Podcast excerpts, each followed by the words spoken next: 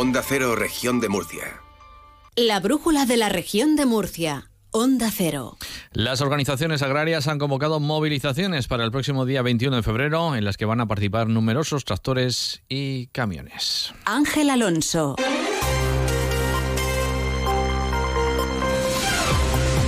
Se desarrollarán en las cinco principales comarcas de la región, es decir, Campo de Cartagena, Altiplano, Noreste, Vega del Segura y Valle del Guadalentín. Enseguida ampliamos esta y otras noticias también del sector agrario y actualidad de la región de Murcia. Antes nos vamos a la Agencia Estatal de Meteorología para conocer las previsiones, el tiempo que nos espera para la jornada de mañana, que será martes 6 de febrero. En la Agencia Estatal de Meteorología, Laura Vila, buenas tardes. Buenas tardes. Mañana el cielo estará nuboso, pero se abrirán claros por la tarde y esperamos brumas matinales en el campo de Cartagena sin descartar nieblas. El viento será floco de componente oeste y aumentará moderado en el litoral y en zonas altas por la tarde y las temperaturas subirán y marcarán valores máximos a lo largo de la jornada de 25 grados en Murcia y en Molina de Segura, 23 en Cieza, 21 en Caravaca de la Cruz y en Mazarrón, 20 en Cartagena y 19 en Yecla. Y esperamos cambios a partir del viernes cuando llegarán las lluvias. Es una información de la Agencia Estatal de Meteorología. Pues para el viernes, en principio, pueden llegar esas precipitaciones en la región de Murcia. Mientras tanto, sol y 13 grados de temperatura en estos momentos, 7 y 21 minutos de la tarde en el centro de Murcia.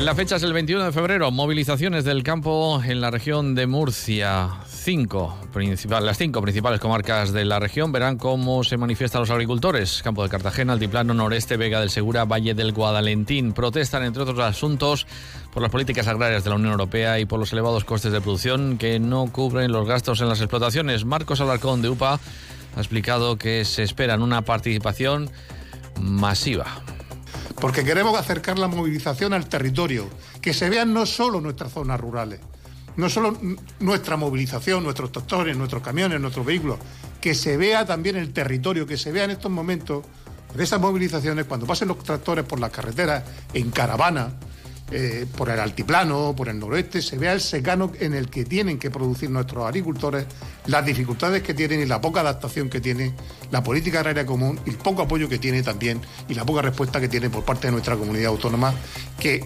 adolece de aportación presupuestaria para ayudar a sus agricultores y ganaderos.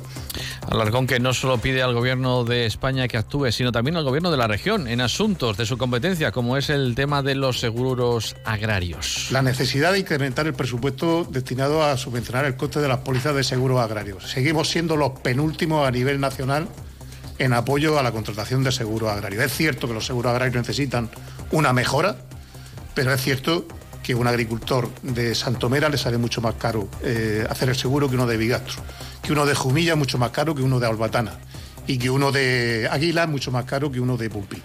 Por tanto, eh, esto hay que corregirlo y es una de nuestras reivindicaciones. Alfonso Galvez de Asaja ha hecho hincapié en la problemática relacionada con la competencia desleal de países terceros cuyos productos no cumplen los mismos requisitos de los que exige la Unión Europea a los productores, por ejemplo, españoles. También pide soluciones ante los elevados costes de producción. Por esa permisividad que hay con la entrada de productos de fuera de la Unión Europea que eh, están en clara competencia desleal con nuestras producciones. Los agricultores y ganaderos llevan ya pues, prácticamente cuatro años con unos elevados costes de producción y esa situación pues, eh, no se ha corregido adecuadamente y provoca pues, eh, esa falta de rentabilidad que estamos denunciando. Bueno, pues esa es la fecha de la movilización de los distintos eh, sindicatos agrarios y agrupaciones. Pero ojo, porque más de 100 agricultores individuales de los municipios de la comarca del río Mula, que no están afiliados a asociaciones ni sindicatos agrarios, han optado por reunirse en la ciudad de Mula y dirigirse hacia Murcia mañana a primera hora de la mañana. Para ello van a utilizar la autovía del noreste, es lo que apuntan, dado que en ciertos tramos no hay vías de servicio disponibles. Se están organizando en redes sociales y cuentan con el apoyo de Vox. Y a todo esto el Gobierno regional quiere aprobar en los próximos días un plan de financiación plurianual para el sector. E, esa es una de las principales conclusiones de una reunión que ha mantenido López Miras en el Palacio de San Esteban con representantes de COA, Saja y UPA. El presidente autonómico ha mostrado el apoyo del Gobierno de la región al sector al que se quiere inyectar recursos públicos. Ponemos en marcha desde hoy mismo una mesa de diálogo en la que vamos a trabajar para que en los próximos días se pueda aprobar un plan de financiación plurianual para solventar aquellas cuestiones que no tienen más demora. Hemos hablado de algunas líneas que hay que implementar para que no haya ningún agricultor que solicite estas ayudas y que se quede sin ayudas. Hemos hablado, por supuesto, de las ayudas en las zonas de aves esteparias, de las ayudas Red Natura, agricultura ecológica, para los jóvenes, por supuesto, es necesario también un incremento presupuestario en los seguros agrarios. El máximo responsable autonómico consideró imprescindible revisar los acuerdos internacionales de comercio de la Unión Europea, incrementar los controles en frontera y también imponer ya las cláusulas espejo para que los agricultores de la región y de toda Europa no tengan que seguir soportando la competencia desleal de otros productos. Tras el primer año de aplicación de la política agraria común, el Gobierno regional considera que el presupuesto de la Unión Europea y del Gobierno de España mm, que destina ayudas para el sector primario es claramente insuficiente. Veremos a ver lo que pasa con el sector agrario y si mañana esa tractorada afecta a la capital de la región de Murcia. Mientras tanto, más de un millón de personas que viven o trabajan en la zona se ven afectadas por la paralización de la línea ferroviaria que conecta Albacete, Murcia y Cartagena a través de la conexión con Chinchilla. Desde hace dos años está clausurada esta línea de ancho ibérico sin electrificación. Se cumple ahora el plazo que se dio el Gobierno de España para reactivarla y no se ha cumplido ese compromiso. Con este panorama, el Partido Popular de Albacete y Murcia ha congregado esta mañana la mayor parte de los alcaldes, diputados, senadores y representantes de las localidades afectadas por el cierre de la línea para firmar un manifiesto del denominado Grupo Conexión Sureste. En él piden, entre otros temas, la reapertura al tráfico con trenes de 10 servicios diarios de transporte de pasajeros y que comiencen los trámites para que la línea sea de altas prestaciones y de alta velocidad. La firma del manifiesto ha estado encabezada por el alcalde de Albacete y de Murcia. El regidor de la localidad manchega Manuel Serrano ha recordado la promesa del presidente del gobierno sobre esta línea.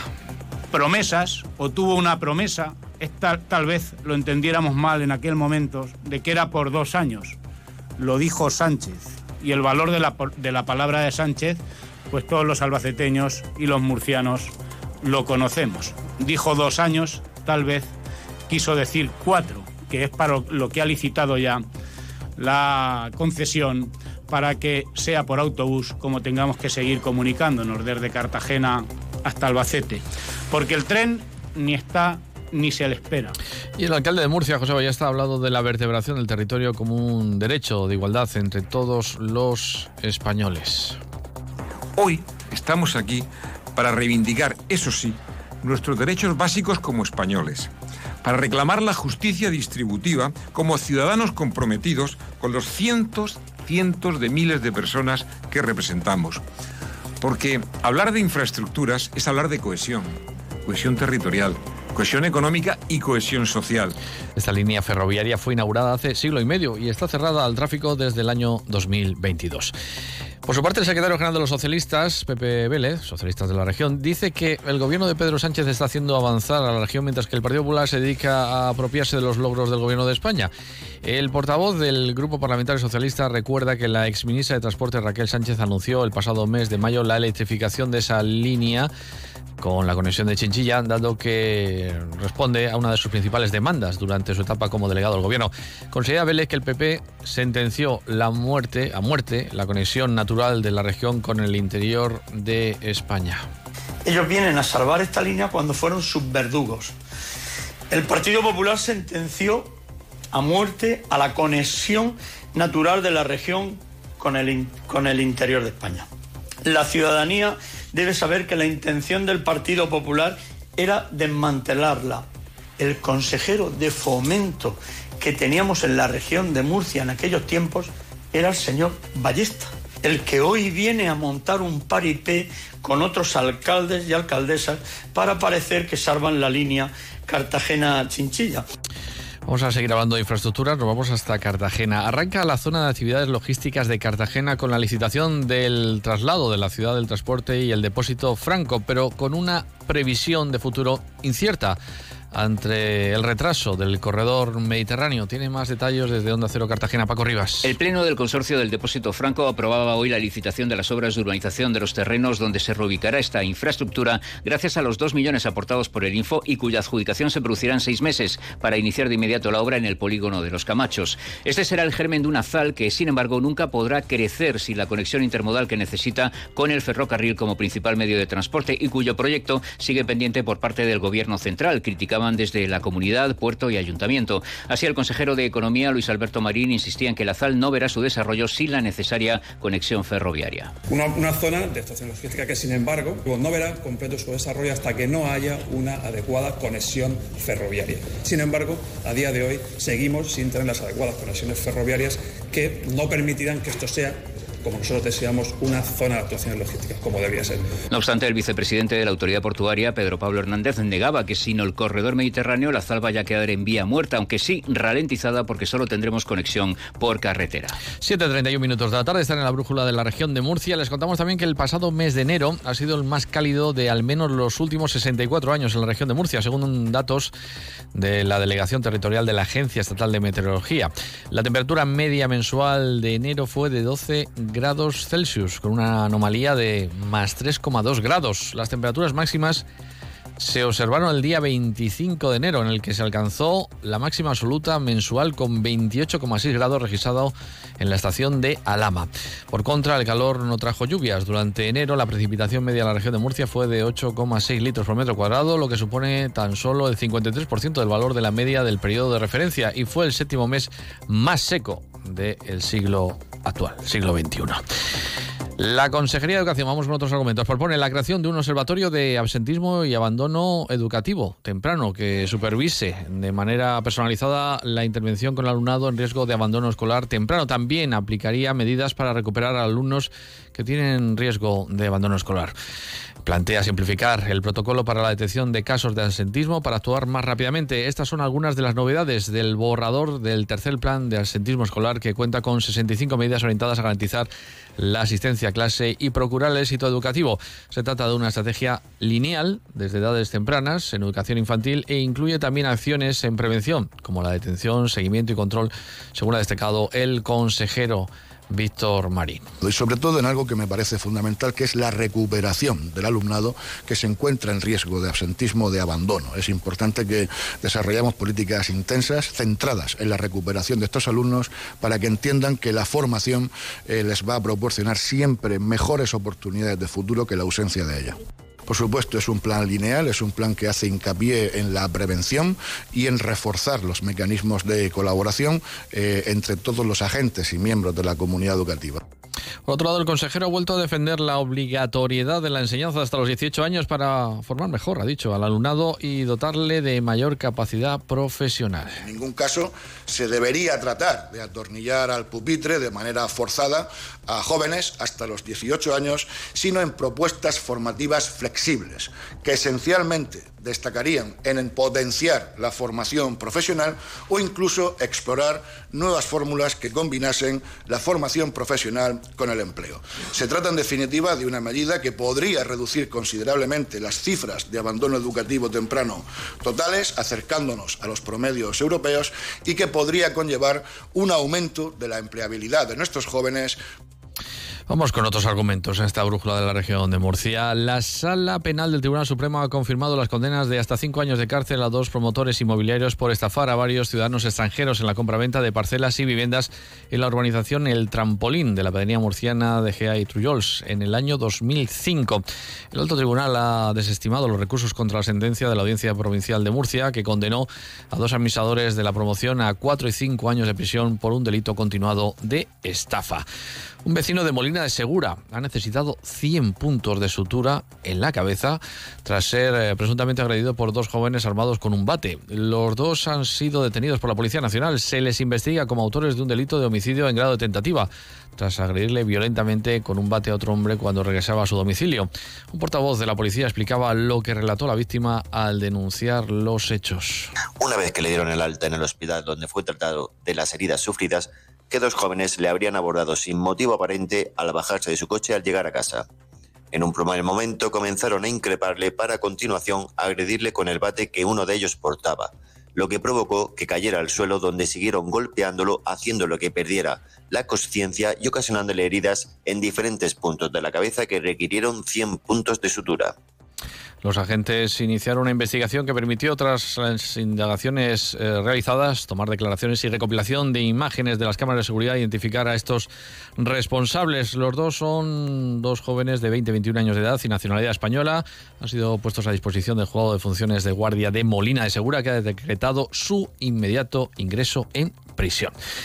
Por otro lado, un hombre resultó herido de gravedad el sábado por la noche tras recibir una paliza cuando se encontraba repostando en una gasolinera de las afueras de Yecla. La víctima se encontraba en una gasolinera situada exactamente en la carretera de Viena, cerca del polígono industrial de La Herrada, cuando tres individuos se acercaron y la emprendieron a golpes contra él.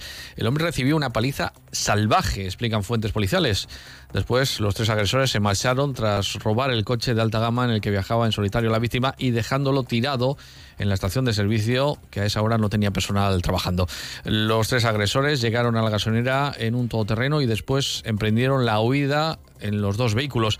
Minutos más tarde, un vecino encontró a la víctima tirada en el suelo y alertó a los servicios de emergencia. El 061 atendió en el lugar del suceso a este hombre. También llegaron patrullas de la policía local y policía nacional y finalmente el hombre no llevaba documentación encima.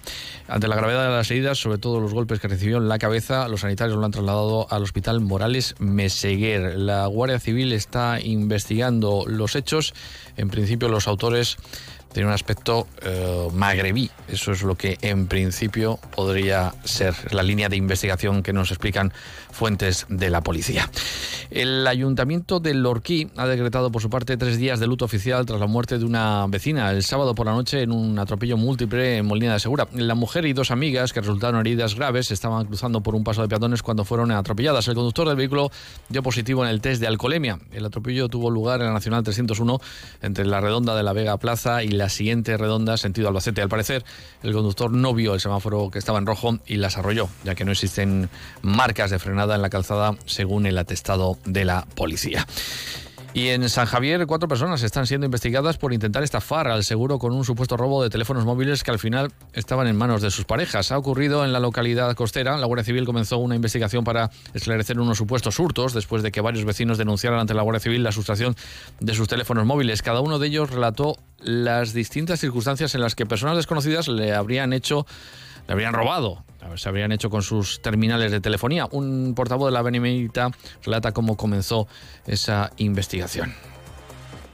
Las pesquisas practicadas permitieron averiguar la identidad de los vendedores, que casualmente eran las parejas sentimentales de los denunciantes, y que, según se desprende de la investigación, vendieron los teléfonos a su nombre para no levantar sospechas. La operación Trolano ha culminado con la investigación de cuatro personas, dos hombres y dos mujeres, de 21 y 22 años y de 35 y 41, todos de nacionalidad española, como presuntas autoras de los delitos de simulación de delito y estafa. En un instante estamos con el deporte. Llega el carnaval a Cartagena. Del 2 al 13 de febrero, la ciudad se llena de disfraces, purpurina, plumas, desfiles, chirigotas, drag queens. Todo un universo de magia, diversión y color en unas fiestas declaradas de interés turístico regional. Llega la fantasía. Vuelve el carnaval. Ayuntamiento de Cartagena. Y del deporte se encarga Victoria Dar. Buenas tardes. ¿Qué tal? Buenas tardes. Nueva jornada donde ha sumado el Cartagena, Ángel. Y es que eh, con el 1-1 del pasado sábado en el Carlos Belmonte sigue dando pasitos adelante en cuanto a la salvación, en cuanto a la permanencia. Se espera que salga Isaac Jansson, el sueco, el extremo, cedido al Rapid de Viena con opción de compra a final de temporada hay que mirar la pasta, siempre lo económico en el Cartagena, porque es un equipo con problemas y el límite salarial aprieta, así que puede ser un dinero que le venga bien. Entre tanto, los de Calero siguen, insisto, como te digo, dando pasitos adelante. En primera federación, el Real Murcia volvió a ganar 3-0, demostrando superioridad contra el San Fernando. En la segunda vuelta, dos victorias y un empate, cero goles encajados, ¿eh? así que siguen creciendo los pimentoneros, aunque están a ocho puntos de los puestos de promoción.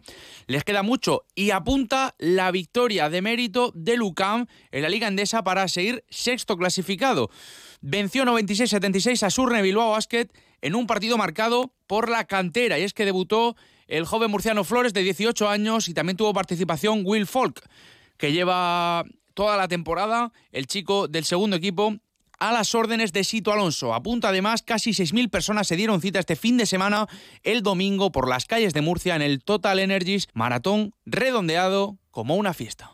Pues sí, mucha participación en ese maratón en la capital de la región. No hay tiempo para más, sigan con la brújula, sigan con la, con la torre, que tengan buena tarde.